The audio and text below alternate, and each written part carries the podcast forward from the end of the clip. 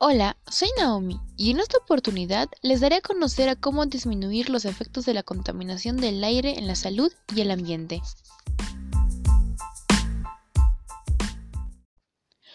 Como bien sabemos, hay muchos factores que contaminan el aire.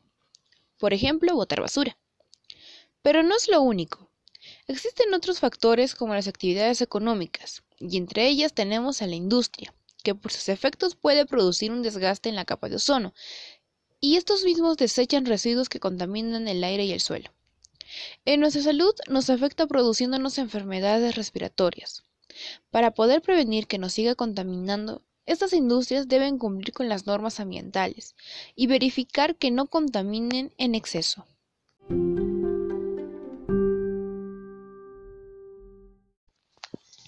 Un claro ejemplo es el caso de Ventanilla, donde se declaró en emergencia ambiental. Esto debido a las altas concentraciones de plomo en el ecosistema y en la sangre de la población. Sin embargo, algunos actores sociales como la OEFA, junto al Ministerio del Ambiente, se están encargando de supervisar que las industrias cumplan con las normas ambientales. Sin embargo, no solo en esta zona sucede contaminación. En muchas zonas del mundo y el Perú sucede. Es por ello que debemos reflexionar sobre nuestras acciones para no seguir contaminando el ambiente.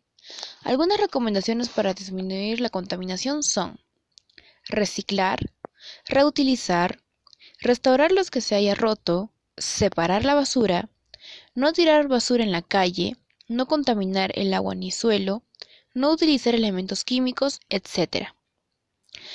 Estas son algunas recomendaciones que te puedo dar, las podemos cumplir de forma individual y, o en familia.